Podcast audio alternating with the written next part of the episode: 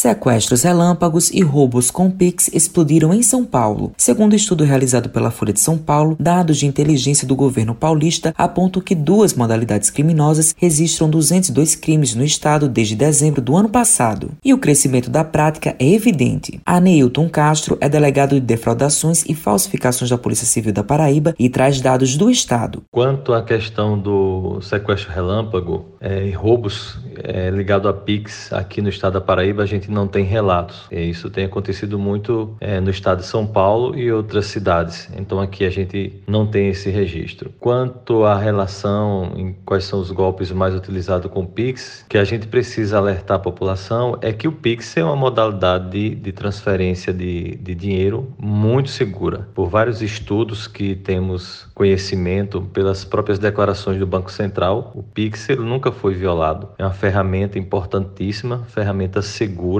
que está à disposição do cidadão para que consiga fazer com rapidez essas transferências. Quanto à questão do sequestro relâmpago, existem, e a gente sabe já que é de conhecimento em nível nacional, as chamadas quadrilhas do Pix. É o sequestro relâmpago que visa justamente privar a vítima da sua liberdade, ou seja, para que ele tenha um contato melhor com essa vítima e faça com que essa vítima consiga transferir uma quantidade grande de valores em pouco intervalo de tempo. O delegado fala quais são os golpes mais frequentes. E pelos registros que temos aqui na Delegacia de Defraudações, pelos inquéritos que tramitam nessa delegacia especializada, a gente pode dizer que o campeão dos golpes, né, utilizando a modalidade Pix, é justamente o da clonagem do perfil de WhatsApp. Clonagem ou mesmo furto do perfil, em que apenas eles utilizam a fotografia da vítima para fazer contato com seus familiares ou contatos com amigos. E aí, justamente, é quando ele consegue induzir, através da engenharia social, convencer a vítima do outro lado de forma virtual, aí ele pede que essa transferência seja feita através de Pix. Um, dois, três, quatro Pix para pessoas diferentes. Castro relata quais são as orientações para a população.